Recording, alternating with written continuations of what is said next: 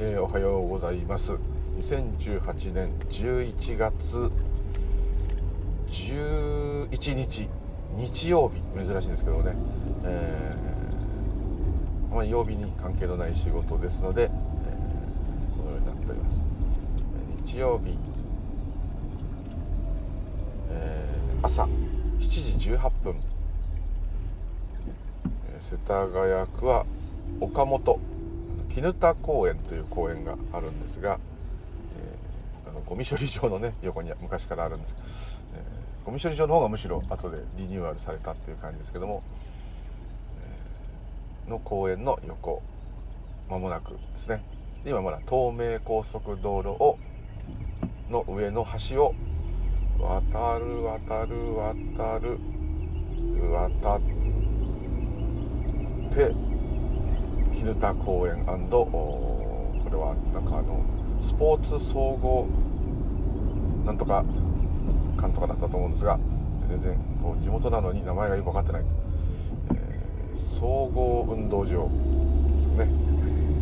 本当の地元はあここではなくてですね、えー、この辺は昔から当然知ってる場所なんですけども、えー、実家というかもともとは目黒区民だったもんですからお隣ではありますが、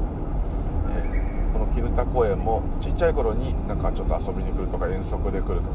遠足ってことでもないんですけど、まあ、ちょっとそういう軽いそういうので来るとそういう場所ですね。で馴染みはありますが地元というにはまだこの辺に住んで今14年ですかね。だからまあまあ長く住んでる場所ではあるんですが、はい、そういう状態でございます。目黒区の方は生まれてからまずが30歳ぐらいまで住んでましたね。30年間。生まれてから30年間ぐらい目黒区民でいて、えー、3年間会社の命令で仙台に東北宮城県仙台に3年いましてでまたその目黒区の実家に戻ってきて、えー、しばらくいました。367歳までいたんじゃないですかね。そしてここに越したんですね、まあ、途中祐天寺っていう東横線の駅の近くにも住んでましたが、まあ、基本的には、えー、この2つがメインという場所でございます、えー、なんかですね今昔とイメージが違って、えー、なんと言ったらいいんですかね。特に最近最近っていう最近じゃ全然ないです。今今の若い方から撮ったら最初からそうだったって言うと思うんですけど最初からインターネットがあったのと同じだと思いますけどあの特にですね、えー、今ですね言うとですねその実家が東横線都立大学という駅なんですね。大体買い物に行くと大きいお店が必要なんで、えー、自由が丘に行ってたんですね。そうすると今だとそれがかっこいいと言われる人が言う人がいるんですね。で個人的に自由が丘は確かに少しお店もあるけどもごちゃごちゃしてるし、うん、まあ急行も止まるし大井町線と東横線も止まるので、えまあかっこいいっていうか少し栄えてる私鉄の駅っていう感じ。でも大して大きいビルも何もないですよね。ごちゃごちゃご存知の方もごちゃごちゃしてるだけで下北沢もそうですけど車なんかじゃ走りにくいっていうね。あんまりそこがいいというイメージじゃないけど自由が丘っていう名前がなんとなくこうほらフリーダムな感じじゃないですか。それがあと女神が真ん中のロータリーにあってロータリーっつったってもうほんとちっちゃい。本当に。はい。で私の頃はもう暴走族全盛の後半だったもんですからあの中高生時代。あそこのロータリーをですね、えー、くるくる暴走族が回ったりして。派出所があるんですけどお巡りさんがなんかずっとそういう走り方やめなさいとかなんか言ったりねしていたようなとこでそんなに別にどっちゅうことはない場所でしたね。で一番どってことないなと思ったのが今人気あるんですよね。恵比寿と中目黒この2つ。これも近所でちょっと買い物行く時あったんですけども両方の駅ともですね小学生の時は親からですね夕方から夜は行ってはいけないと。なんでかっていうとものすごくあの風俗とかですね水商売の方それを差別しちゃいけないんですけども、まあ、そういう繁華街というかそういう街だったんですね。物を買いに行くっていうよりはちょっと夜寄って遊ぶ場所おじさまたちが遊ぶ場所というイメージでですね、えー、ちょっとこう怖い人もいたりとかですね。あとまあこう昔は最近減りましたけど呼び込みがすごくてですね、えー、まあ、ポン引きと言ってもいい昔はそういう言い方したんですけど、非常に客引きがですねちょっと危険な感じだったりとかですね、まあ、子供にそういうことは言わないんですけど、まあ、ちょっと怖い人もいると。いうことで、えー、あんまりですね、えー、いいとされなかったんですね。中目黒もそうですし恵比寿も全く同じような感じですね。あっちはしかも日比谷線と JR と両方止まるので、えー、余計に、ちょっとそういう傾向があった。で恵比寿はガーデンプレイスというああいう建物ができてドンとイメージが変わりました。中目黒はじわじわ変わってったと思うんですね。あのうん昔あのー、切られた首や遺体を流したあの一応ですけど私からすれば本当にねもうドブ川で水質が良くなったので臭くなくなりましたけども目黒川が臭くてですね全然ダメで。あんなあの川沿いでカフェって聞いただけでもうなんか今でもちょっとコーヒーなんか飲める場所じゃないよねってちょっと思っちゃうぐらいそんなような場所だったんですね。でそこがだんだんだんだんおしゃれになってあそこもでもあの東横線と日比谷線の、まあ、日比谷線のスタートと言ってもいいんですけど駅なのでそういう点ではねあの栄えてまして日比谷線あのご存知のように六本木とか霞が関とか行きますのであと北千住の方まで行きますので今もっとつながってますけどね、えー、非常にこう何ていうんですかね主力の地下鉄というかいう感じで、えー、あっち方面に行くためには東急電鉄の方東急電鉄を利用している方は乗り換えてそういう点では中目黒も恵比寿も非常に重要なスポットであったとは思うんですが今みたいにおしゃれな街という感覚が未だに馴染めないですね。どうしてもそうかなって思っちゃうんですけども、ね、やっぱ時代って変わる。これはまさに無常ということですね、それから私が住んでるのは、まあ、本当のよくあるですね家に車が突き刺さってしまったようなですねすんごいちっちゃい建て売りのですねもうこんなの買うならマンション買うよねって普通に言われちゃう庭が庭も全くないちっちゃい3階建ての一戸建てなんですけどもあのー、まあ、犬気違いなもんですからその犬を遊ばせるためにですね、あの、大雨の日とかですね川が氾濫した時は怖いんですけども、まあ、いつか流されるかなと思いながらも多摩川の河川敷の方にですね住んでるんですね。すると、えーまあ、最寄り駅はあの二子玉川、まあ、ちょっとかっこいいとまで言われちゃうんですけどもうこれこそですね私は純粋に昔からこの河川敷でオートバイのね練習したりとか本当はいけないんですよ。今やったらすぐ捕まっちゃうんです。モトクロスのねああいう練習をしたりとかですね。あとはまあ悪いことしに行く場所なんですね、えー、当時そういうちょっと今でいうヤンキー的な人はですねそこでいろんな暴力的行為ですね。それから、えー、今やる人じゃないですかね。シンナーとかですね、えーそういうシンナーなんて今ご存知じゃない方多いですよね。そういうあの塗料を溶かすですね溶剤をですねビニール袋に入れて吸い続けるんですね。そうすると頭がいっちゃうよと、まあ、そういう要するにまあ覚醒剤とかねトルエンとかうんヘロインとはねまたちょっと違うんですけど、えー、トルエンが近い、まあ、そういうことをやる方たちがですね、えー、大体その草むらでやっててで定期的にお巡りさんが来てどんどん捕まると、まあ、こういうパターンの場所です。しかもあの川がですね私の頃は、えー、本当年なんですけど今ほど水質が良くなくて言い方悪ければ今の中国の都市部の川のようになっていてですねザリガニは釣れましたけどもうヘドロですね。なのであのご存知の方多いと思いますけど二子玉川のあの高台というか川を見下ろすようにある今で言うと気持ちの良い駅。あの駅がですね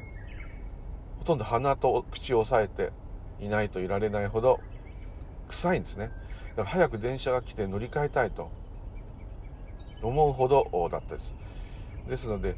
え、本当の川沿いにですね高級住宅地が今も全くないんですね。逆に下町みたいなんです。なのは多分ね臭かったっていうのと水害と、まあ、両方あるんですけどもがあったのと、え、歴史上ですねあのよくわかるんですけどそこの要するに川の高さの低い土地からですねこう大体丘みたいに上がってるんですね周りが。上がってるところの上がですね昔大名のですね別荘地だったんですね。で何をするかっていうとその多摩川からぐわーっと急坂本当に自転車で登れないような急坂上がった上の方に家を建てましてですね。そこからこう富士山と多摩川と川と富士が両方見えたんですね。それがすぐ風情があって江戸に出港しているいろんな大名たちの別邸としてですね建ったのでそれで多分ですね世田谷とかあと田園調布あの辺のですねあと成城もそうですかね。あの辺のこうちょっと丘の上というか、まあ、田園調布はちょっと駅の方が下がっていきますけども川より向こう。でも川までそれほど遠くはない。だけど水害はないっていうエリアですね。あきっとですね心地よかった。特に夏はあ比較的涼しかった。轟渓谷もあるし東京に江戸江戸だとしてもまあまあ風情もあって便利だった。そして、えー、私が住んでいるですね本当の川の近くはですねあその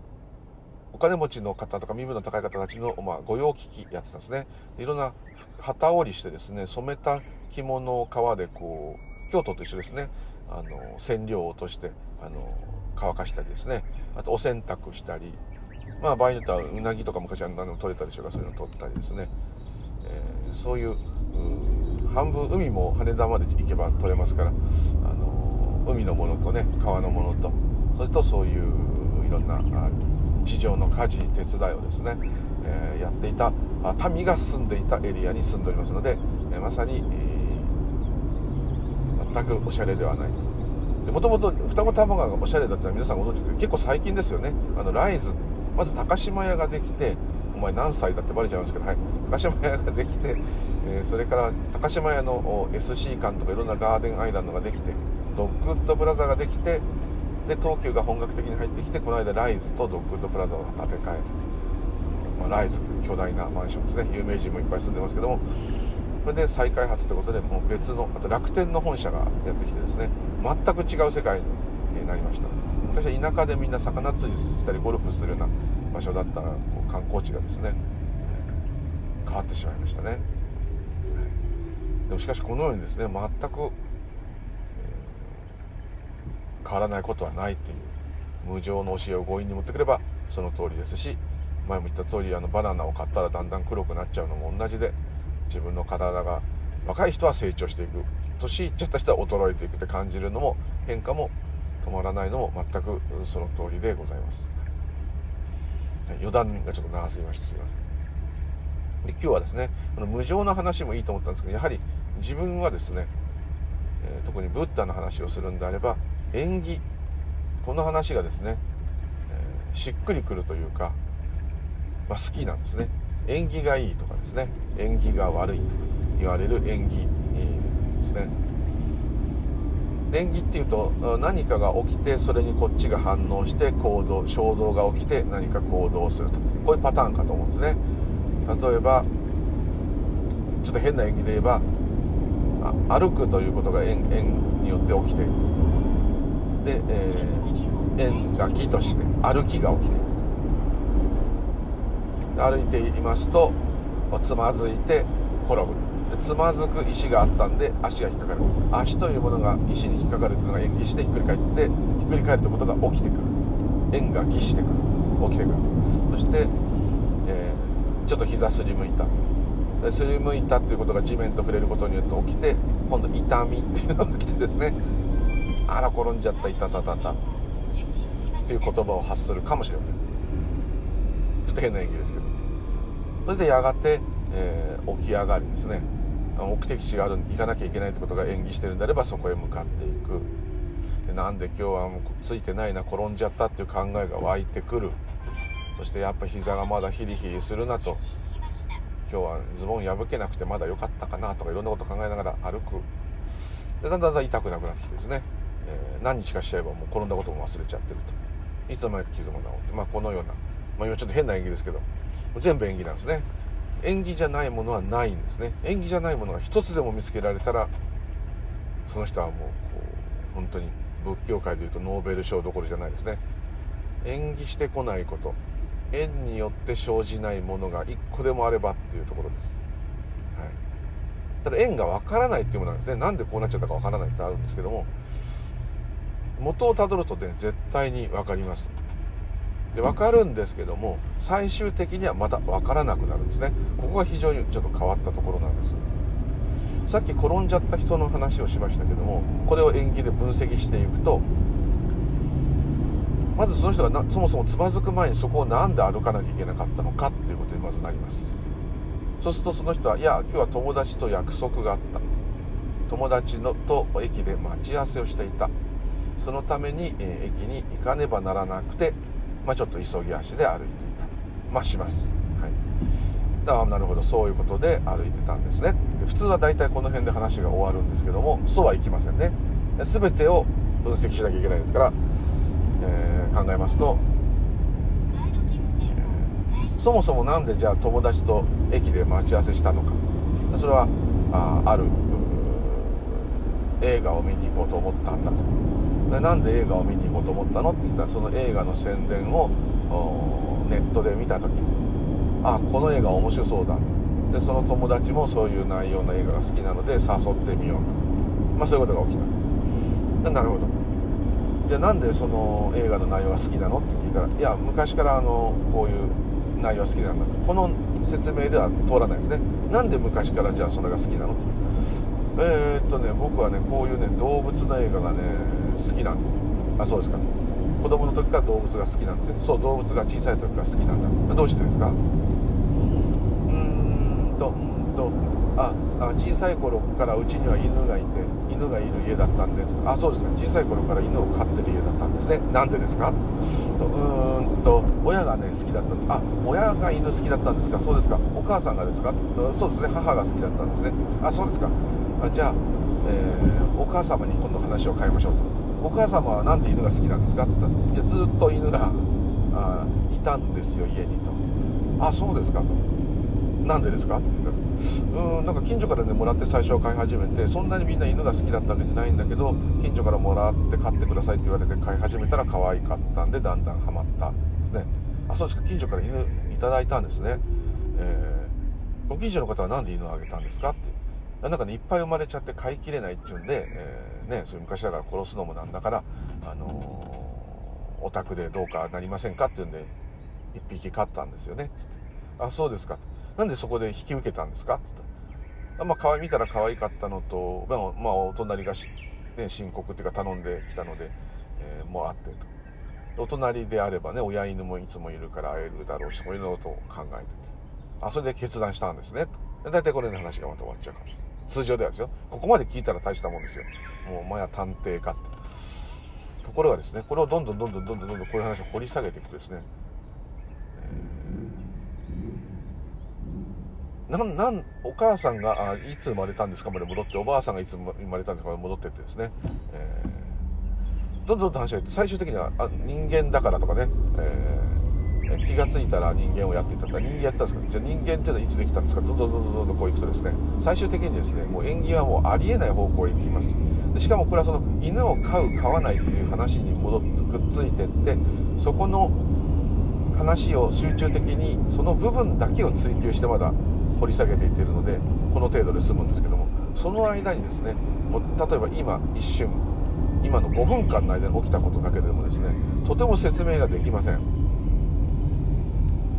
私今何で運転してるんだろう。仕事に行くからです。なんで仕事に行くんだろう。そのような契約に会社となっているからです。なんで契約したんだろう。会社にいるからです。なんで会社にいるんだろう。お金が必要なのもまあ全部じゃないですけどそういうこともそれがメインですなんでお金がいるんですか？え経済社会です。なんで経済社会ができたんですか？って言ったらもともとは資本主義と社会主義と共産主義ああバーンみたいな。でなんで人間がいるんですか？ってねそれはだんだん、えー、恐竜が滅びて、まあ、あのネズミのような体温を持って肺で呼吸して、えっとえっとえっと、卵を産まないで、えっとえっととか言って、えっと、こんなどんどん話がおかしくなってって鴨の橋は産むけどもとかいろいろ話がおかしくなってってえっとえっとえっとじゃあ哺乳類がいる前何だったんですか？って爬虫類とは言いづらい。今ちょっと研究の結果わからないけども恐竜がいて恐竜の前はこう魚と昆虫がいてそのまた微生物バクテリアがいてる。じゃあ宇宙ができる前は何だったんですか？ってビッグバンの前はまだ分からないとされていてえっ、とえっ、と分からないんですねって。分かりません、のようにですね分からないままここへ来てる。だけど起きることは必ず何かの縁があってですね起きてくると。っていうことは、えー、本当の深いところはわからないんだけども近々で起きることを見ればわかるんですね。でそれを実は皆さんが利用して生活している。例えば車で見れば、えー、なぜ自動車のタイヤっていうものが発明されたかはわからない、まあ、ゴムに空気を入れてああいう風にした方がいろんな意味でいいだろうっていう研究結果あったかもしれないけどももともとこの車っていうものに乗って移動するっていう概念がどっから出てきたかわからない。自動車1号車を発明したフォードさんとか、えー、まあ、そういう人がいたとしてもですよ。その知恵が何でひらめいたかはわからないんですね。でですが、えー、例えばタイヤだけをこう一つの分野を区切ってみるとですね円がはっきり見えてくるのはタイヤというものは、まあ、地面と密着した時にそのタイヤというものが回るとですねその摩擦がすごくあると。で摩擦があって長持ちしてかつ硬すぎない。でそういうものが非常にいいということでこのゴム、まあ、今ガソリンっていうかあの石油で作られてるゴムですけども、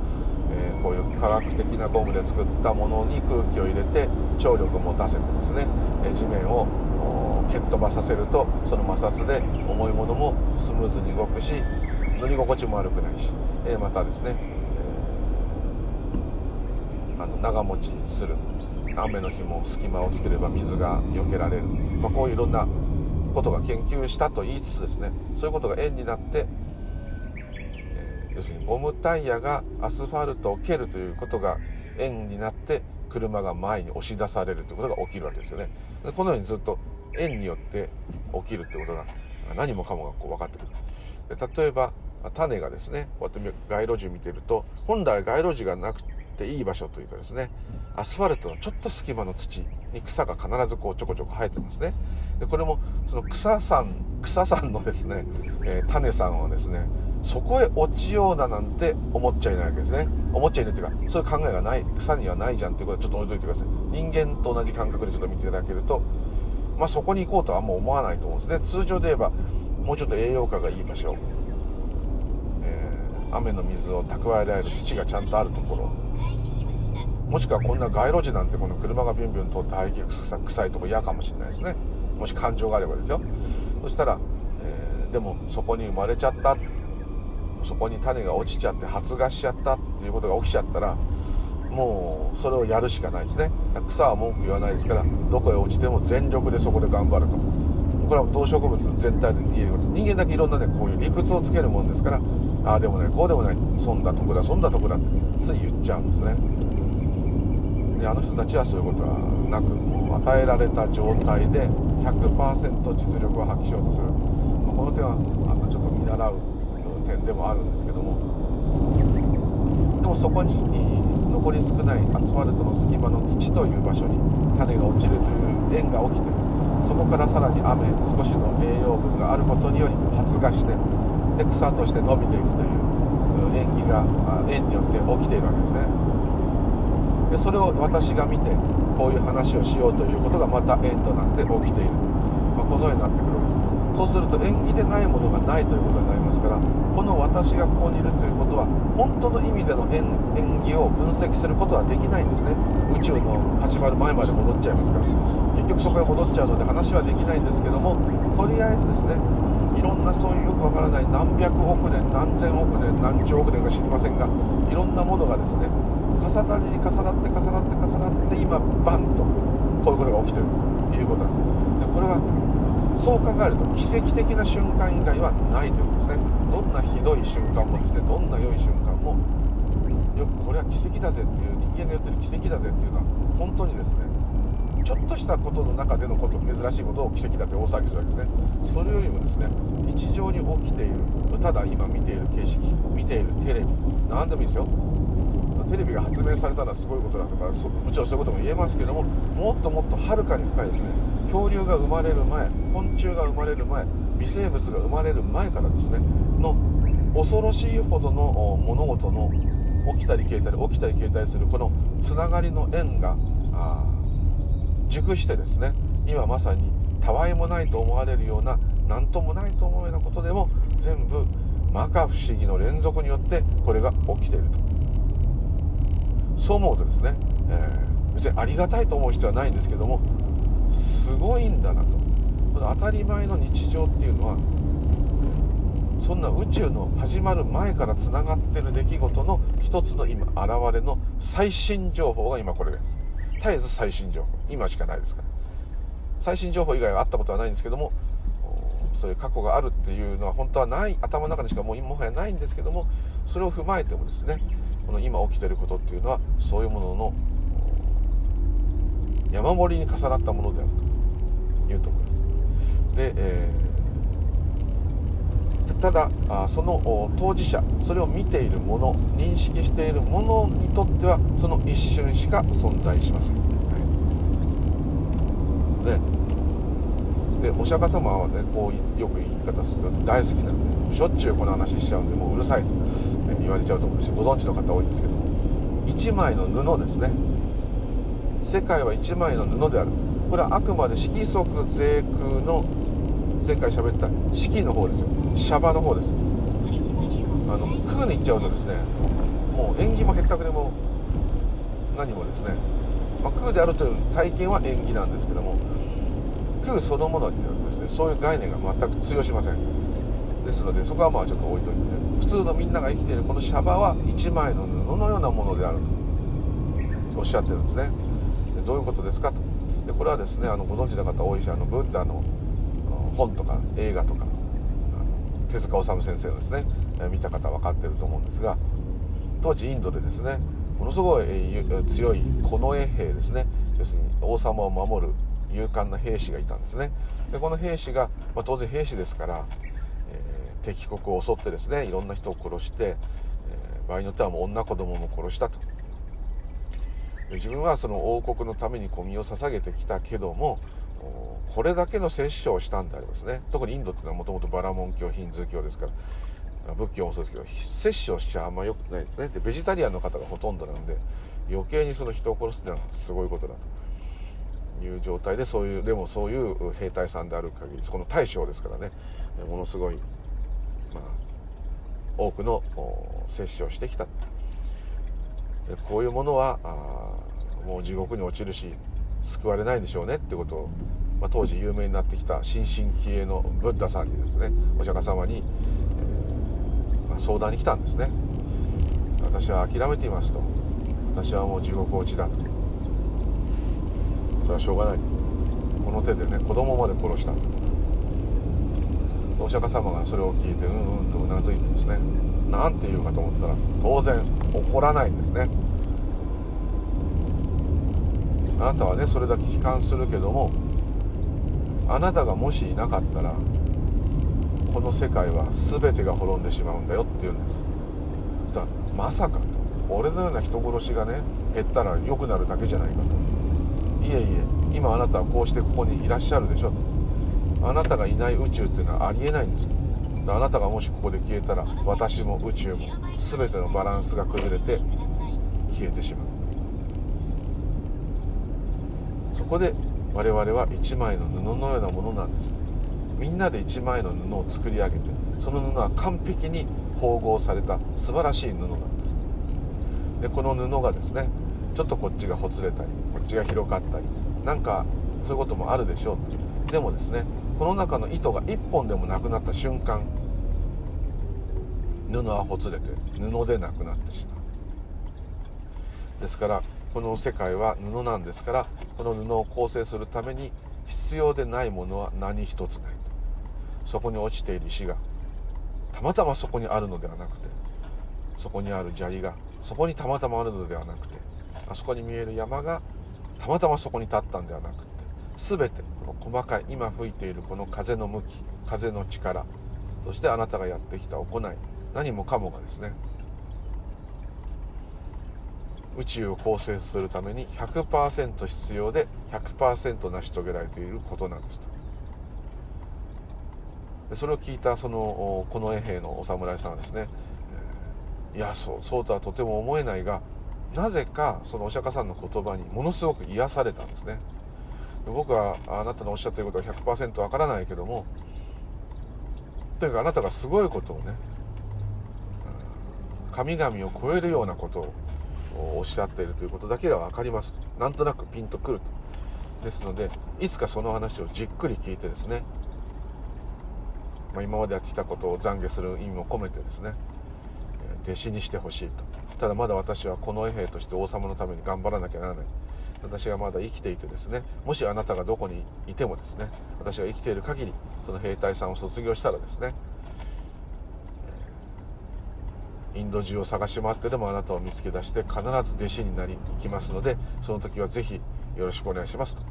その時まだブッダは弟子なんかを取ってない状態だったんですね。だから、えー、ですのでいやいやそんなのとんでもない私で分かることがあれば何でもいつでもお話しますよと言うんですね。そういう話があるんですけどもこの話でねどう感じられるかあれなんですけども、えー、非常にですね悪を認めてるような話なんですね。でも認めてるようで認めてない。認めてるも認めてもないってことですね。そういう起きていることの演技している内容はともかくにしてどういう仕組みなんだということを言ったんですね。無駄なものはないということでその人は勇気を与えられたとはもちろん思うんですけどもあのただまああもう今後も張り切って接種をするぜって言えばですねいやできればそういうことはやめる方法はないですかというふうには言ったかもしれません。ただですねもう起きてしまったことっていうのは縁によって起きてもう過ぎ去ってしまったんですからそのことについてですねああだこうだ言うよりはですねその人が今後ですねどうしていくかというところだけにポイントを絞って喋っているのもありますしまた、えー、その人やったことがいいことですとは一切言ってませんね。ただあ全ての世の中にあるものは起きてしまったことはもう起きてしまっても過去なんですから消えてしまってないんですからあのそれにとらわれてもしょうがないですし、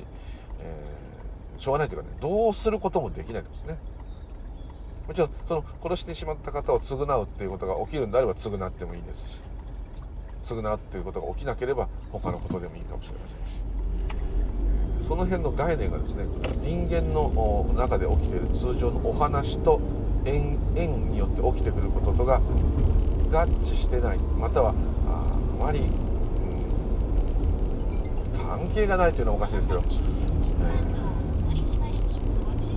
物語として、え作られてしまっているという部分も伝えているような気がしますね。ただその物語も縁なんで、えー、どうしようもないんですけどどうしようもないからギブアップするっていうよりはこの宇宙を構成する要素そのものだからあの立派じゃないものはないとある意味そういうことを言ってる意味もありますね。無駄なものはないし頑張ってない人はいないしそれなりにその人なりのそれで頑張ってる。動物もその動物の役割なりにそれで頑張ってる当然度が過ぎたらですね注意するっていうそれ注意することがまた演技してくるということなんだと思うんですね全てが演技縁によって起きてお互いに影響し合って存在しているというシャバの構成の説明をしたんだと思います。で、えー、これに非常にこはこだわってしまう。自分がこだわると執着なんでよくないんですけどこの縁起の理法ですねお釈迦様が最初に悟ったと言われる縁起を悟ったこの縁起がですねただ単にこれが起きたからこれがこうなった。これが起きたからあこれが起きた。というだけではない深いですね。もっともっとずっと深いですね。意味が込められている。込められているというよりはああもうそうなってしまっている。言うんですね。思うんですね。その件に関してはですねまた次回お話ししたいと思います、はい、今日はどうもありがとうございました。またよろしくお願い申し上げます。ムーリュウリュウでございました。ありがとうございます。失礼いたします。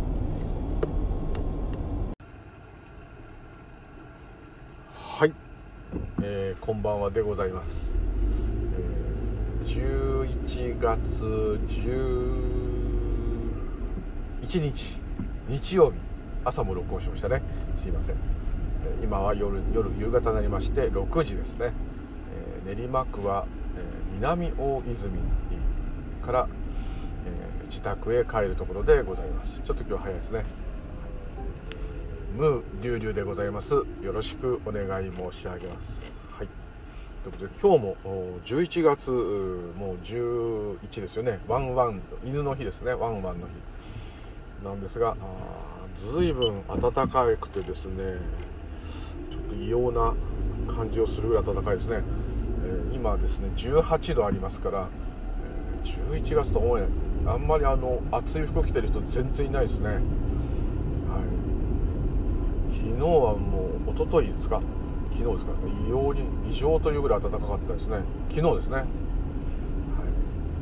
昼間半袖でしたからね。どうなってんだっていう感じですけど。なんかあのいろんな学者の説によると、まあ、温暖化がですね何かで止まるとかそういうことがあったら別ですけどもなければ、えー、とですね90年後でしたっけ？平均気温が東京で44度になって沖縄はあ最高気温が一番低い場所になるという、ね、逆転現象。最高気温が40度にならない都道府県は、え沖縄以外はないという状態に逆転というかですね、まあ、沖縄はずっと暖かいですけどになってしまうという話ですね、まあ、90年後ですからねちょっとあれですけど。はい、まあ、またもし寿命が伸びてですね100歳以上生きる方であれば、えー、かなりそれを経験する可能性がありますね。でまたあの、え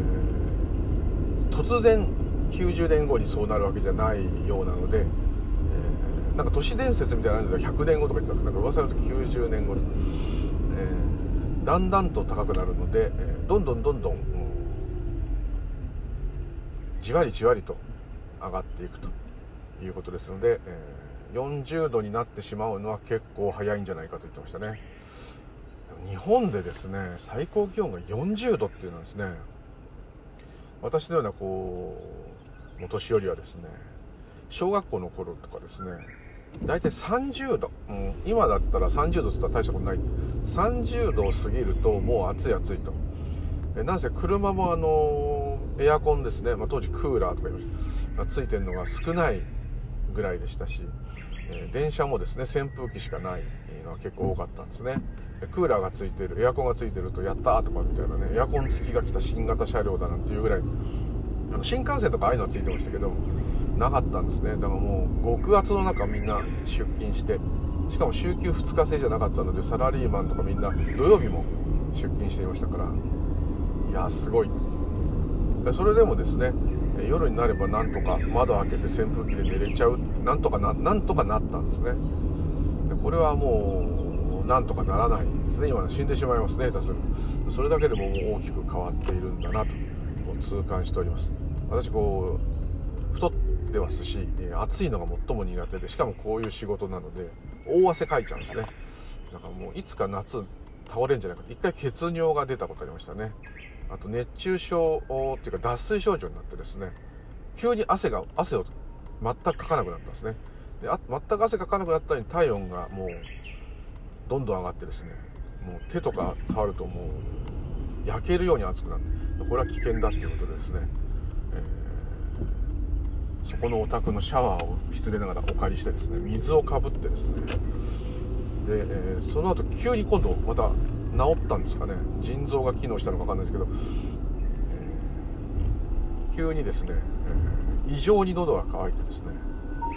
確かあれ4リットルぐらいいっぺんに、え水やら何やら。で少しあの塩分と糖分も取らなきゃいけないんで。かといってアクエリアスとかポカリセットをですねあのままですね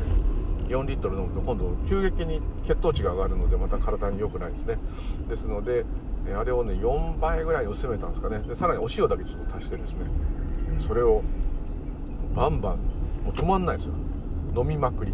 全くトイレにそれでも行きたくならない。ですそれでトイレに行ってえ最初相変わらずそういう血尿というかですね汚い話ですよ。尿がおかしくなったんですがだんだん急にクリアなあの戻りましてその辺からなんとなく意識もはっきりしてきてですねなんとかその日過ごしましたけど、はい。まあ、そのお宅はまあちょっとも、えー、みんなあのこの業界で知ってるお宅で。それはご本人が悪いわけじゃないんですけどご本人の体温調節ができない体なんですね。ですので、えー、体温を30やや高めに保ちたい方で37度に保ちたいってことは室温を37度にしてないとダメなんですね。かあと夏なのに電気毛布を使ってね体を温めてしないと下がっちゃうと下がったままになっちゃう。首をですねあの折った方頸椎損傷になった方で結構上の方が折れるとですね、えー、ちょっとほとんど体幹があそういうのが機能しなくなってですね汗もかかなくなってしまって非常に危険ですね。水分を取りながら外気温で体温を合わせる若干ちょっとこうすっごい失礼ながすればあの爬虫類とかですね冷血動物と同じになってしまって、ね、人間のそういう機能ってのはいろいろ、変なんだなと体が熱いよってことが脳に伝わらないと脳が汗かけとかですね体温下げろっていう命令が出ないもんですから、まあ、そのようになってしまうんですね。非常にそれは辛い病気で交通事故の方は結構多いですね頸椎首を折ってしまう。特にバイクその方もバイクですけどバイクの方が多くて。私もバイク気違いだったので車がの免許取ってもですねバイクしか乗らないっていうぐらいずっとバイクでですねもうそうですね。何歳まで乗ってましたかね。10年はまだ経ってないですね、えー、8年前7年前ぐらいまで乗ってたんですかね。ってことは45歳ぐらいまで乗りつ何かしらあそんなすごいのじゃないですけど乗り続けていたので今も本当は二輪が大好きなんですけどもまあ二輪仲間がすごい多かったのでまあねあとオートバイ屋さんでバイトしたりもしてたのでいろんな人がね怪我する方もいましたね。ただまあ亡くなっちゃうような方はちょっといなかったたまたまでしょうけどね。大怪我する方はいました。私もですね、えー、左膝足首左手首あと首ですね、えー、これは強烈なムチ打ちに何回も転倒してヘルメットでバーンと打つとですね首がガクッとやられちゃうのででこれがひどいと頸椎損傷になっちゃう、まあ、そう考えるとすごい恐ろしいことなんですけどもになってですねあちこちいまだに、えー、こう雨降りそうな時とか痛くなったりですね。なんかの拍子でガクッとひどくなっちゃう時があって左手首が急に脱臼することがありますね。左の親指も足手の親指もそうですね。なってしまいますね。皆さん二輪は非常に危険です、はい、でも乗りたい気持ちは分かりますあの、まあ、病気ですね。もう好きになっちゃうとねどうしようもない。で無茶しなくてもですね、まあ、無茶しなければですねよほど運が悪くなければですねそういうことが演技しなければ、ね、大丈夫かと思うんですがやっぱりですねどうしてもこう万が一っていうのはやっぱあるんですね、えー、万が一でもないですね。1000, 1000に1ぐらいはあるんですね。ですので、え、どうしても車が突っ込んでくるとかですね。ヒュッと U ターンされちゃうとかそういう時があるとどんなにこっち安全に乗ってても跳ね飛ばされてしまうので。私の最初の事故もスーパーに右折で入ろうとしてる人が僕あの二輪ってスピードが遅く見えるんですね。大きい乗り物ほどスピードが速く感じられるという性質があるので結構スピードが出てたのにかかわらず多分、うん、ゆっくり来てんだなと思ったんでしょうね。でガーッとスーパーに右折で駐車場に入れられた時に目の前になんか白いものが見えたと思ったらもう空飛んでるみたいなそういう感じとかですね。これが最初だったのかな。その前にもタクシーに当てられちゃったこと。だ結構その自分で自損ではないんですね。跳ねられちゃうんですね。そういうことがあるので、えー、非常に危険なんですがそこでやめときゃいいのにですね、えー、それ大体免許取って1年以内に起きるんですね。若い時なんで無茶もするし今と違ってバイクがいっぱい走ってたので原チャリも含めてですね信号に大体バイクが結構いっぱいいるっていう状態。今結構二輪ってほんと減ったのでえ商売的にどうなのかなと思うんですけどもあのちょっと前のスカイラインがうるさいんですけどね、はい、懐かしいタイプ M ですね、はい、非常に二輪はうん好きならばしょうがないですけどもちょっと乗ってみようかなって言った人にはねほぼねやめた方がいいと言ってます、はい、車で問題がなんか嫌なのってですね。なるべく言うようにしています。はい。まあ本当趣味でねものすごい大きいオートバイとかをゆっくり休日だけちょっと乗るとかそういうんであれば別にそんなによほどのことがなければあれかと思うんですが車だとねあやっちゃったとかぶつけちゃった吸っちゃったとかね。で済むことが大体絶対怪我がついてきますんでね。そんな大怪我しなくてもですねお仕事になんか問題が出たりとかですね。いろんなことになっちゃうかもしれませんので、えー、好きなんですけど本当に好きな方はもう自然におすすめしなくてもですね、えー、乗られてると思うので二輪ってどうなのって言われた時は気楽な方だった場合は無理してお金使ってそんなの乗らなくてもいいんじゃないってこう言いますね。あと暑い寒いが嫌だねっていうレベルの人は乗らない方がいいですね。そんなのはもう全く気にならないぐらい好きなんであればもうどうしようもないんですけども、はい、急になんか二輪の話になっちゃいましたね。はい。すいません。というところで、えー、縁起の話を朝したかと思うんですが、えー、どこまでどんな風に話したかですねあんまりこう記憶が浅めなんですけども、えー、どうですか？いますか？はい、今ちょっとあのミニクーパーさんに譲ってクーパー S ですね。譲ってあげたところですね、えー、クロスオーバーですね。ミニのクーパー S のクーパー D ですね。デディーゼルですね。のクロスオーバー。ピッカピカ、ったばっかしじゃないですかね。おめでとうございます、はい、試乗会だったりしてはい。というところで新青梅街道に入ってまいりました。はい。で縁起の話ですね。すいません。縁起の話縁起の話。朝縁起のねお話をしてきたと思うんですがえ縁起がいい悪いの縁起ですけどもまあいいこといい縁起も悪い縁起も全部縁起が悪いって言いますしね。縁起がいいって言いますけどその通りです。それしかないですね。で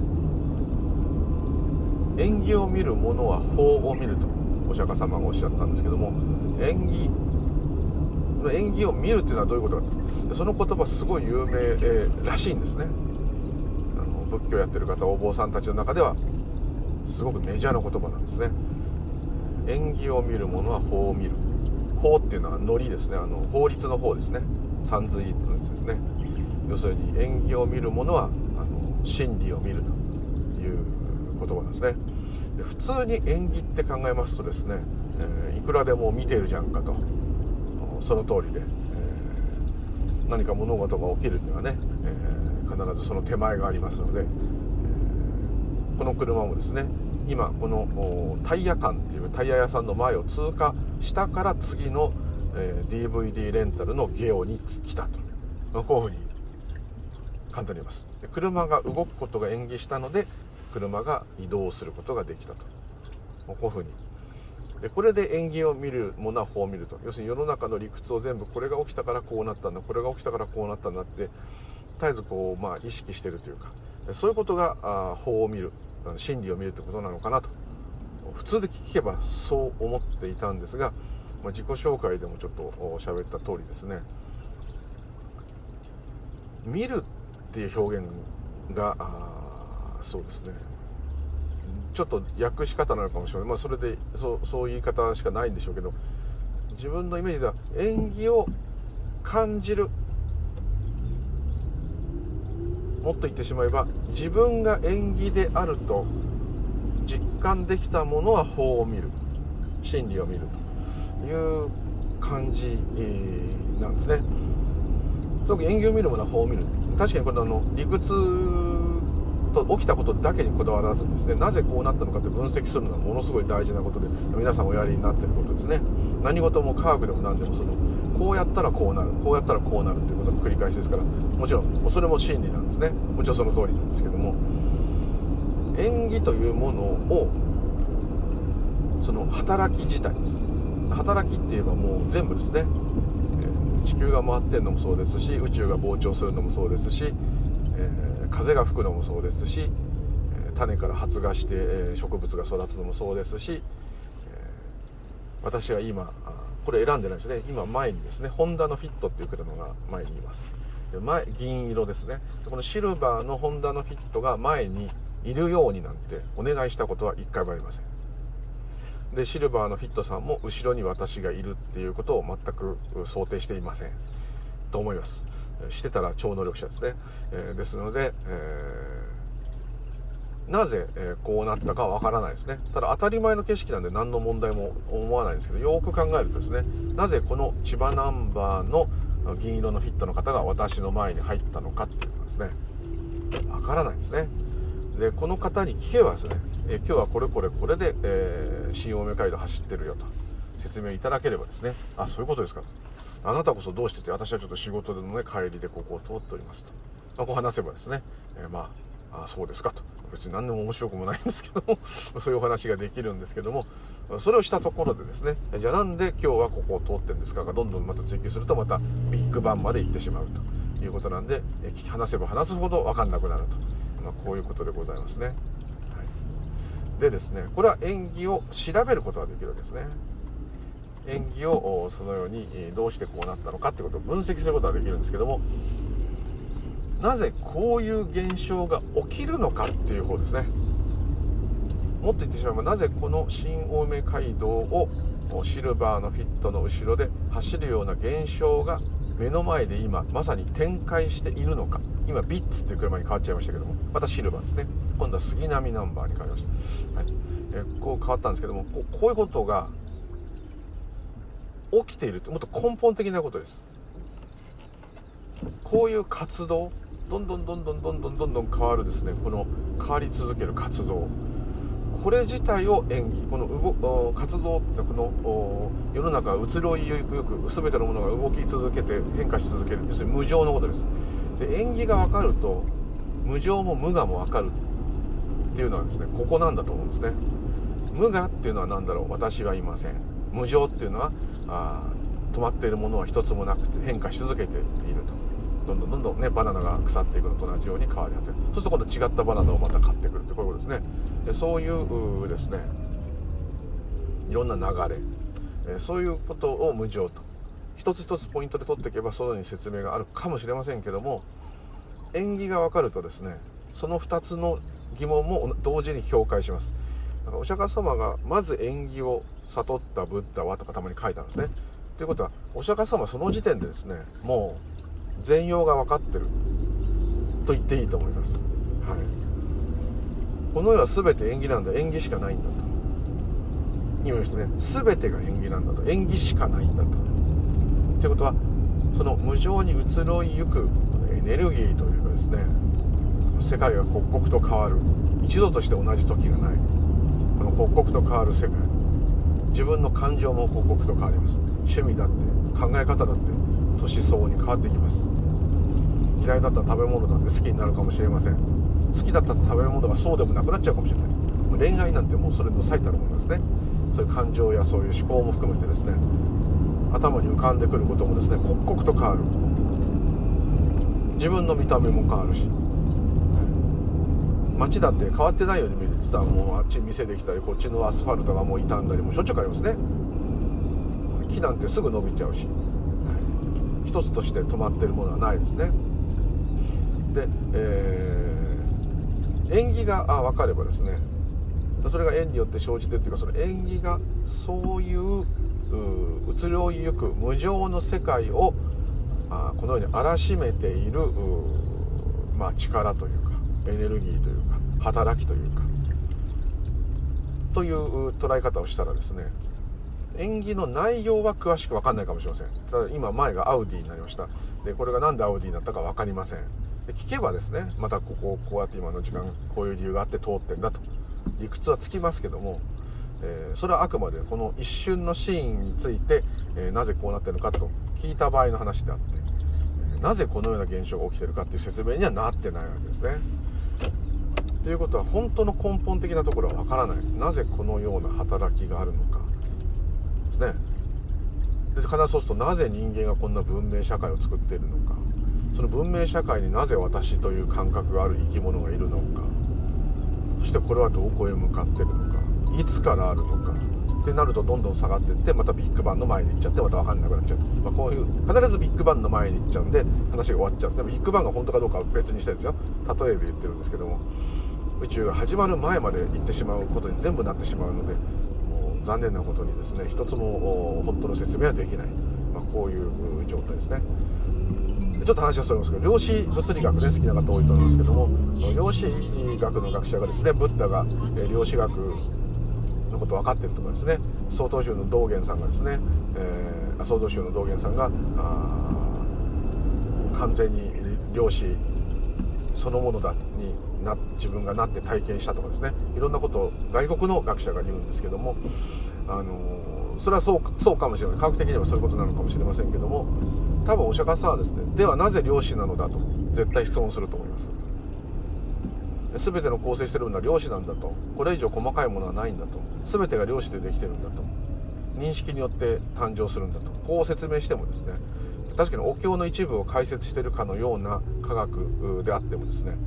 おそらくですねじゃあなんで量子なのと。いやそこは分かるわけないじゃないですか。うん。だから分からないのだよ。言うと思います。別に量子学をバカにしてるわけじゃなくてですね、えー、もう最先端の物理学ですけども。あのそれがねいろんな役に立つんだけどそれはもちろんそれでいいんですけど。でそれも量子物理学が発見されるのも縁起してきて縁によって起きているわけですね。大元はまたビッグバンに戻ってしまうと、はい、なぜそういうことが分かってそういうのを公式で説明できるようになったかっていうことも賢い学者が頑張ってやったっていうのももちろんなんですけどもそれは人間の人生という人間のその物語の中ではそうなんですけどもそういう知恵がひらめくまたは量子物理学を専攻して俺は極めてやるっていうそういう人たちがいたんでしょうね。いたからこそそういう学者がいっぱいいるんだと思うんですけども優秀な先生たちも自分が勉強してなったと。まあ言ってしまえばそうなってしまうんですけども。でもですねそういう心理心理と科学を追求したいっていう欲求が分からなかったらおそらくそういう分野の専門家にはなってないはずですからその欲求はどっから来たんですかって追求するとまたビッグバンに行ってしまいますので結局分からないと、そういうことなんですね。これはまだちょっとシャバ世界ではちょっと皮肉みたいな言葉になっちゃうのでちょっとあれなんですが、まあ、ちょっとその演技というのはもっともっと根本的なことだっていうことなんですね。で縁起というのはそのようにですね何かが起きるためにはこういう原因があった。こういう原因があったからこういうことが起きたってこれずっと言っていけるわけですけども必ずなぜなぜなぜを繰り返すと分からなくなると。こういうものなんですね。だからここは分からないと。ブッダ的には答えないと、まあ、こういうことです、えですがあ答え答える必要がないことは答えないですね。分かる必要がないから分からない。そこが分からないことを分からないままにしといて何が問題なんですかって逆にそういうことなんですね。はい、そうですね。人間が何でも分かると思ってるのがおこがおこがましいとかそういうこと言ってるんではなくてですね。あの分からないことは分からない、はい、絶対に分からないことがあるっていうことが分かるっていうのは一つの正解と言ってもいいかもしれません。でそこがまた分かるとですねその先にまたそれはどうしてってまた質問が来ちゃうと思う。そうすると同じことになっちゃうのでこうだっていう答えがある限りですねなんでっていう質問が必ず来ちゃうので永久にこれは終わらないということなんですね。だから分からないで、えー、放っておくと。そういうことなんだと思います、はい。えー、でですね、えー、縁起を見るものは法を見る。ね。縁起を見るよりは縁起を感じる縁起というそういう宇宙というか世界の働きというかその働きを感じるってことです。原因と結果が分かるっていうことではなくてそれが普通の縁起ですけどね。こういうご縁があってこういうことが起きたではなくてそういうご縁が起きるとこういうことが起きる。その働きは一体何と。その力見えない力ですね。それを見るものが法を見ると言ってるんじゃないかなということがなんとなしいです。よ思ったんですね。で多くの総理はですねこれを分かって本当に喋ってるのかなってこんな失礼なこと言っちゃいけないんだけどちょっと思いました。ものすごくよく使うんですよ。あの縁起を見るもの法を見るっていうのは大体仏教書のなんか解説本見てたら出てくる言葉です。でもまあ、うん、普通の原因と結果を探るっていう点ではもちろんそれでいいんです。その状態でもその教えは役に立つんですけども働き自体を実感することができるとちょっと生意気なんですが思うんですね。でこれがあ自己紹介の中で話してる風で木が揺れてるのを見た時に急にですねまた理解がこう来るんですね。この理解がどっから来てるのか何かなそういうことはどうでももうよくてですねあ分かったとかねそういう感じと違う。もっとじわーっとこうでなんとなくなんですけどね。これはあくまでなんだもともとそれを知ってるみたいなんですね。思い出すにもちょっと似てるんですけど、うん、昔こういうことがあったなってことを思い出すっていうのにも似てるんですけどもともと知ってていつも知ってるんですね。忘れてないんですね。いつも知ってていつもそれを知ってるはずなのに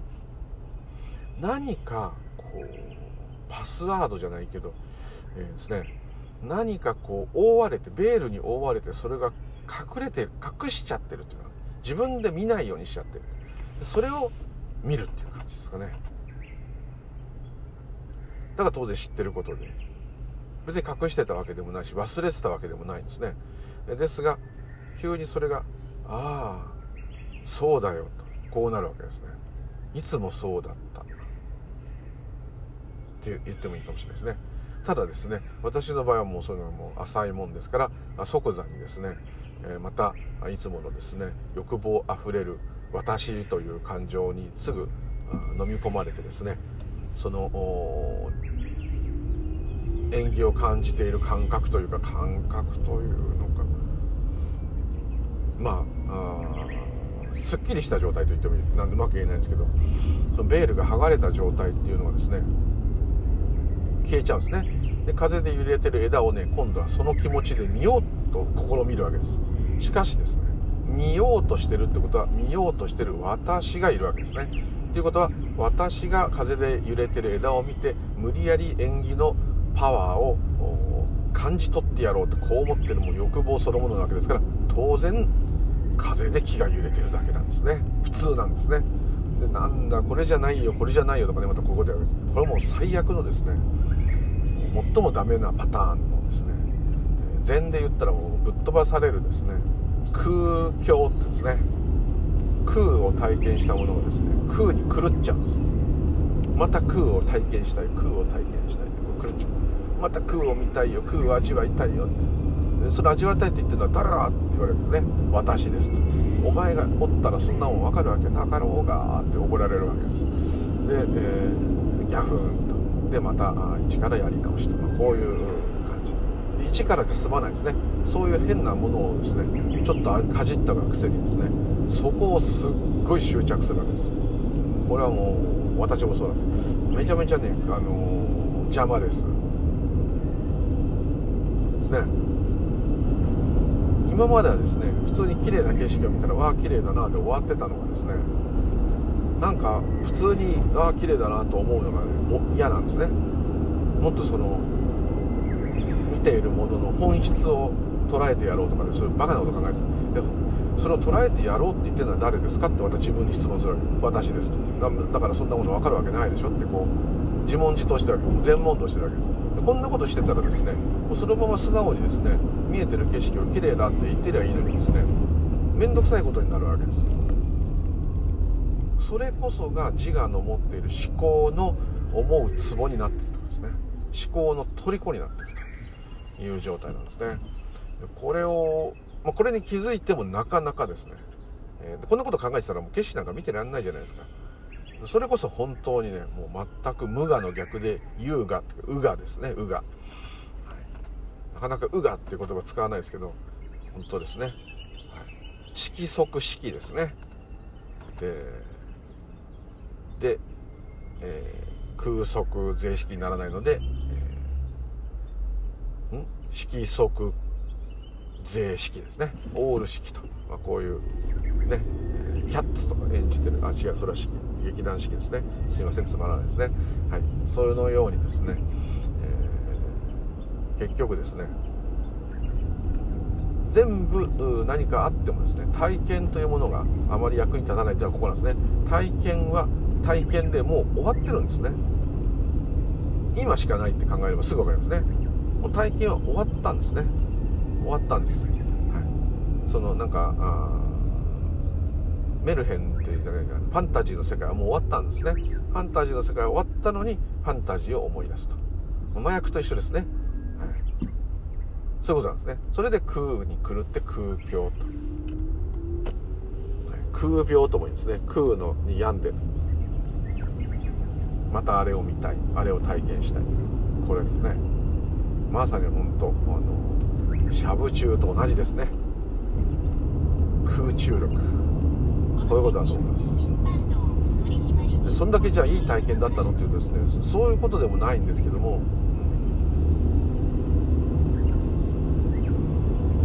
うん、やっぱこうずっと信じてる通常の状態がではないっていうのが今同時に起きてると思うとですねなんかねあの通常の状態でいることが損だとどっかで思うんですね。別にそれはそういう不思議な世界に行った体験とは違うんですね。今このままこの状態この見てるものも何も聞いてるものも同じこの体でこのままでですね、えー、そういう体験が起きるというか、えー、そういう同じものを見てるんですよ。同じものを見て同じものを聞いてるんですがこのままでなるほどそういうことだったのかっていうねこうやっぱりあの理解が起きるっていうところにこうあの中毒性があるんでしょうねあれね。非常にこう生悟りは良くないとかいう通りその通りですね。でこの状態でずっと苦しんだっていう方いっぱいいるんですよ。なのでうんやっぱり完全にね決着をつくまで落とし込まないといけないそれで、えー、禅ではですねこういう体験するとその後ですね徹底的に師匠が厳しくですね、管理するということがあるのはもうその通りだと思います。でこれだけただ体験してそういう師匠もいなければ仏教も何も知らなくてですね混乱してですね人に話してもお前バカじゃないのって言われてですね、えー、なんかそういう精神病の薬を飲んだりですねあとはカウンセリングを受けたり、えー、人もいるぐらいの場合は、まあ、これはそういう体験をした方の状態にもちろんよるんですけどもいろんなショックを受ける方います。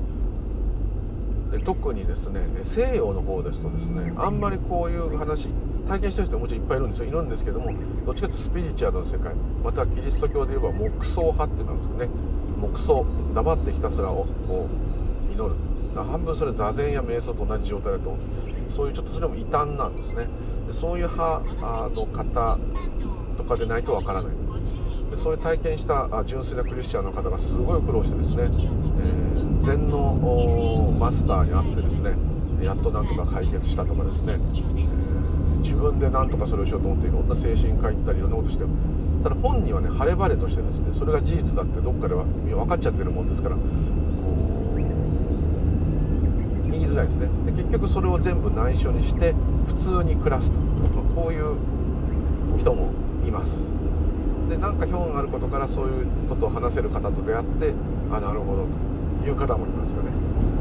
ちょっとだからまあ変といえば変なんですね、はい、でお釈迦様のですね言ってるそういうものはあですね、道元禅師でもいいですし空海さんが室戸岬で悟ってその後まあいろんなことしてから深めていくというところもそうなんですけどもむしろですねそれがまず最初のスタートなんですね。そっからあ本格的にこう、まあ、下脱なんていうんですね。この日ではないんですね。でテーラワーダ仏教で言えばこういうことがちょっと分かったっていうのはね夜かっていう身分なんですね。身分っていうか段階なんでこれはねやっとやっと仏教徒になったよぐらいそこからまだもう何だかも何だかもあってですね最後アラカンカっていうですね、まあ、ブッダと同じ知恵の状態までさらにさらに瞑想で追い込んでいくんですけども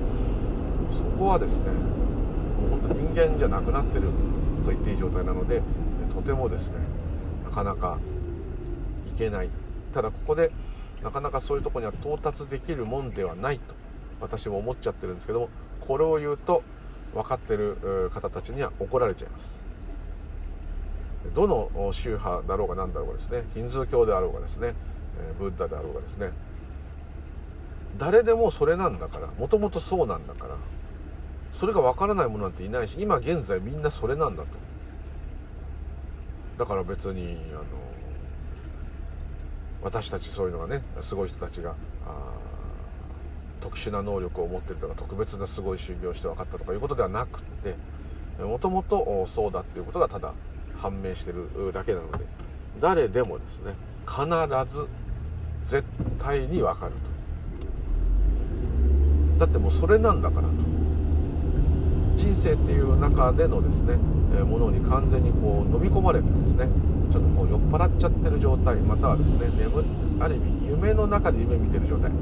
たいになっちゃってるだけであってそこを一回ポンとやめればですね即座にですねそのものなんですからドンと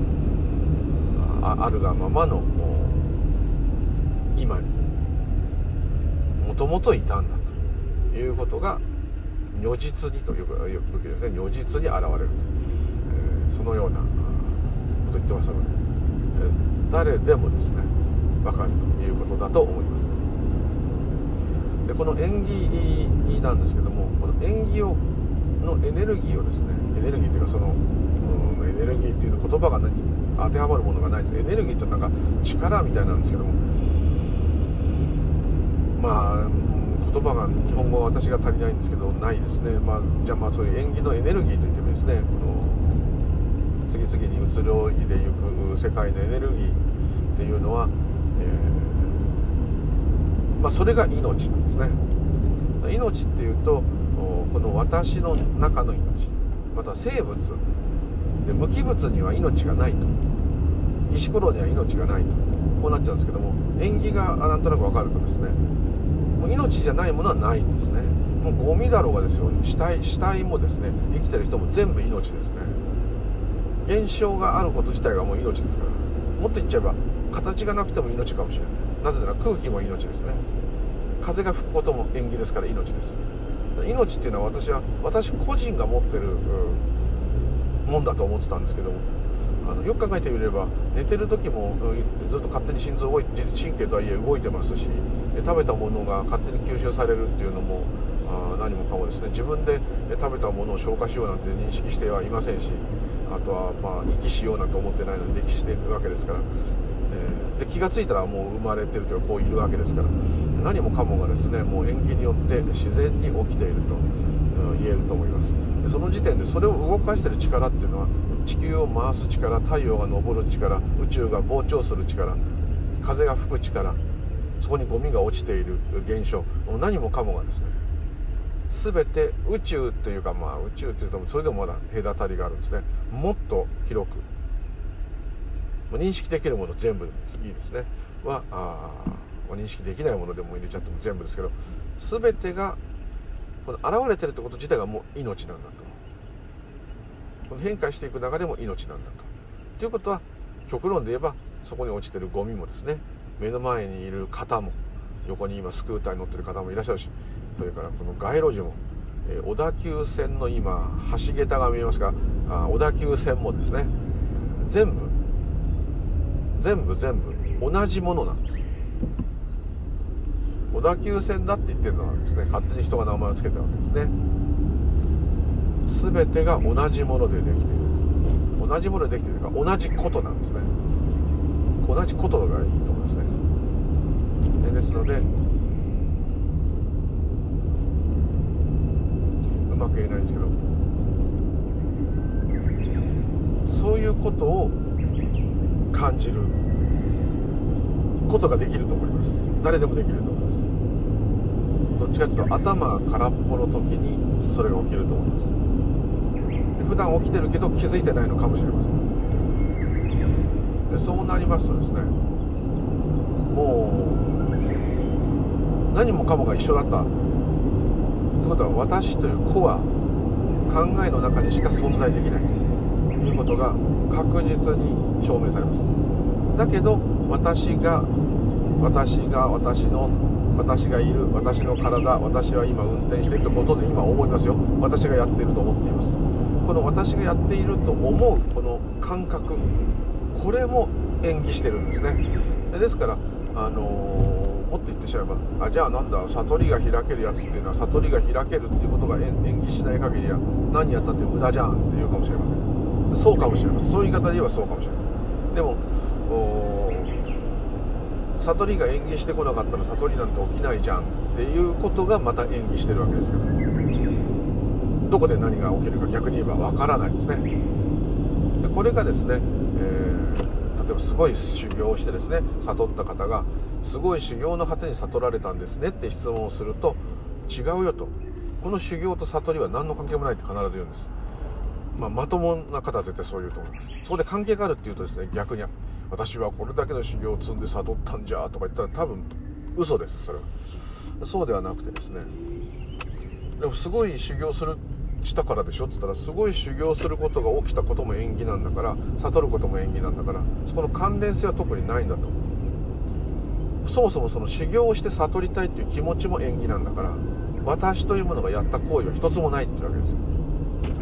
旗から見たらですねあんだけ修行して分かったんだなと普通はなりますよね。それはそれでちょっと意地悪な答えだと思う私は思うんですけども。ただまあそう言いたいんでしょうね。本当のことを伝える意味では。いやだってあなたはこんだけ修行を何十年もされたじゃないですかって言ったらですね、えー、でそれはそういうことが自然に起きたんだよ。その結果悟ったんでちょっと、まあ、そういうことのように見えるかもしれないけども悟った時に悟ったものがいないんだから誰が悟ったんだねとか、ね、またこういうね全問答みたいなこと言う方いらっしゃるので、え、そうするともう全く話が通じないんだけど、まあ、それは本当なんですね。ですけどこう言っちゃうともう何それってねなっちゃいますんで。でこのね何それで終わらしとくところに私ちょっとその仏教の禅のいいところ禅だけじゃないですけど仏教のいいところがあると思うんです。ここでですねこれこれこうしてこうなったからこうなったんだよ。悟るとこうなってこうこうこうだよ。こ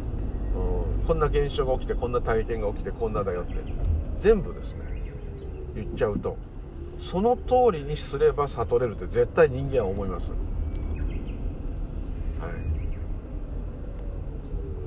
そうするとですね、えー、それが起きなかった時に責任問題になっちゃいますし、え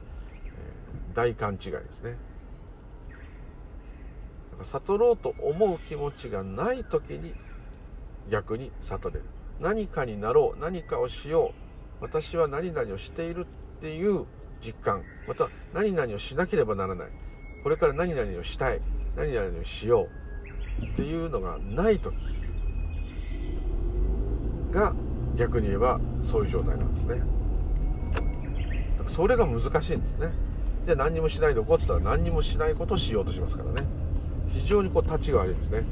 何もしないようにしとこうっていう理由は何かっつったら悟るためですよね。だから全く、うん、本末転倒になってしまうと。すごくここはまたちょっといやらしいとこなんですね。でさらに言ってしまえばですねそういうことを知らないと成仏できないのかとかですね。そういうことを知らないと悩み苦しむのかとかですね。そういうことを逆に知ればですねそういうものが一切合切逃げられるのかとかですね。死なないのかとかですね。今後うまくいくのかとかですね。いろんなことの期待もまた入ってきちゃうと思いますね。そういうのがなかったらだってそんなことやる必要ないじゃないですか。普通にお金儲けした方がいいじゃないですか、はい、と普通にこう自我は考えるんですが、えー、こうやったら良くなる。こうやったらもっと良くなるっていう考えを達成できた時がみんな幸せだと思ってるんですね。私もそう実は今も思っちゃうんですけども。例えばこんだけ頑張って例えばお金をいっぱい稼げたと。これはラッキーこんだけ頑張ってこれだけ勉強ができるようになった。これは幸いと。こんだけ走って体が鍛えられて痩せれたらよかったと、まあ、こうなるこれは普通です、はい、普通なんです。それらをやめた時がいいことなんですよね。そういう希望が目標がない時が素晴らしい晴れ晴れしいと言われちゃうんですね、えー、ちょっと何て言うんですかね。寂しいですよね、えー、目標がない時がいい時だなってなっちゃうんですけども。目標があるってことは何かしなきゃいけないですね。そこに一つちょっとポイントがあるような気がします。で目標があって当然座禅するとかするわけですよね。何か修行するわけですよね。ですけどそれじゃダメだと師匠は言うわけですね。本当のバカになれとかですね。本当のアホになれとかですね。いろんなこと言う人いるんですけども、えー、なかなかそれが何もないのに何かするってことはできないですね人っていうのはなかなか、はい、何にもすることがないとあの暇になるっていうのはまさにそれなんです、ね、休みたい休みたいってみんな言ってるんだけど、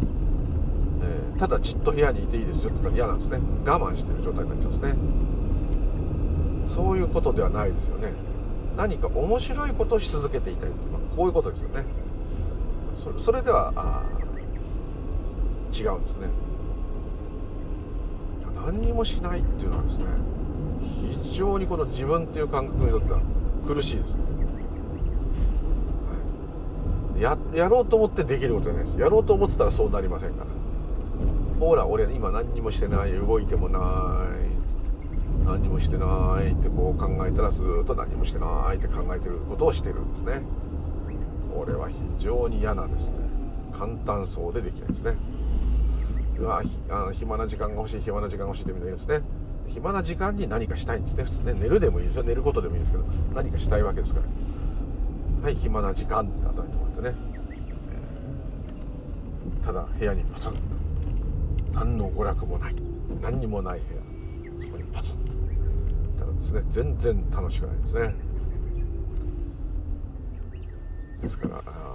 なかなかここがまた面倒くさい。ただもしその何にもしたくない状態いじけてるわけじゃないですよ。いじけてるってことはいじけてるが発生してるんで何かしてるわけです。本当に何もしてない瞬間っていうのがね一日の中に何回も実はあるんですね。何にも一切考えてないってことですね。その時はですねその時が実は極楽。何か目的を達成しようと思って達成した時にやったっていう時が極楽なんではないんですね。やったっていうのはですね絶対消えてしまうんですね。で次のやったを探さなきゃいけないですね。やったって思うってことはですねやってない時があったからこそやったがあるんですね。苦しい時があったからやったがあるわけですよね。ってことはそのどっちもない状態が一番フラットで楽なのに、えー、そこに行こうっていう人はいないですね。そこに行こうっつったらまたダメになっちゃうんですけどね。こういうすごい面倒くさいことがちょっとあります。でちょっと縁起の話からそれましたけども、えー、縁起はですねもともと全部の命命というか全てが命だったんだと。で私はそれだったんだと。いうことが分かるんですね。そうするとすごくですね自分が大したもんだというかですね 大したもんだっていうのおかしい。すごいんだなと。もうまさにビッグバンですね。ビッグバンからの私ですというふうな結論になります。ですので、えー、非常にですね今注射して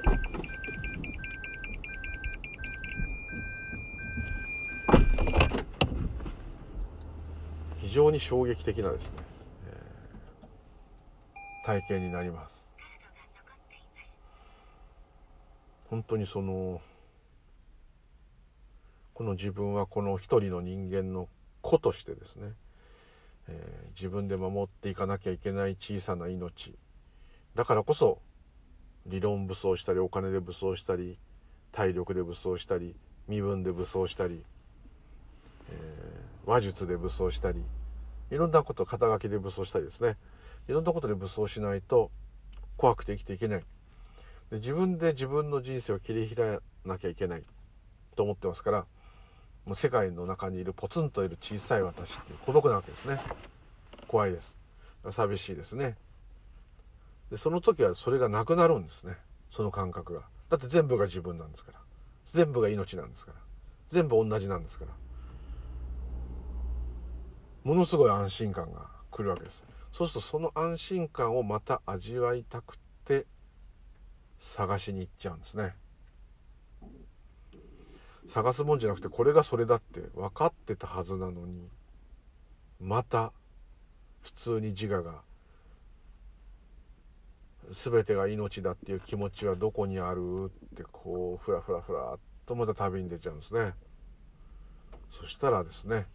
探してんのは誰ですかってまた言われちゃうと私ですと。私がそれを感じることはできませんね私がいない時がそれですねってなっちゃうとはあじゃあ私がいない時に行こうってまたこうなりますね。で、それをつかむために座禅したり瞑想したりしますね。そうするといつまでたってもそこには行かないですね。はい。でもですね、でもです。ここれはですね、修行してる人方みんなあそうだと思うんですけども、そうは言いつつですね、みんなそこを狙ってるっていうのはあるわけですですからちょっとスポーツをね練習したらある程度上手くなるっていうのはちょっと違ってですね、えー、違うんですけどもでもですね、えー、前も言った通り座禅や瞑想をですねやるとですねもう本当にこんな無駄な時間あったらテレビ見ときゃよかった。こんな無駄な時間あったらなんかアルバイトすればよかった。ですね。どっか出かけてればよかった。そんなに長くやらなくてもいいんですけどね。1時間だとしてもですね。1日1時間で結構すごいですよ、えー、いやー無駄だなとこんなことしてたって何にも変わんない。いいこと一つないと。ここが一つのねキーポイントだと思うんですね。だんだん嫌になってくる。面倒くさくなる。かったるくなってくる。ここがね結構いいのかなって思います。なんでかっていうとですね。だんだん本格的に無駄な座禅をするようになるわけですね。無駄なっちゃいけないですけど。それと同時にですね少しですねだんだん変化が出てくると思うんですね、特に嫌なことがあった時せめて座ってる時だけはですね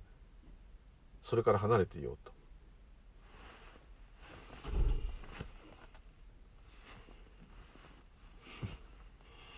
思いますから。はい。だからですね今かみさんが玄関できてびっくりして車止まってんじゃんみたいな、はい、ですので、えー、ぜひ、ちょっとですねダメ元でやってみると実践したらどうかなと思います。そこでムーリュウリュウでございました。またよろしくお願いします。では失礼いたします。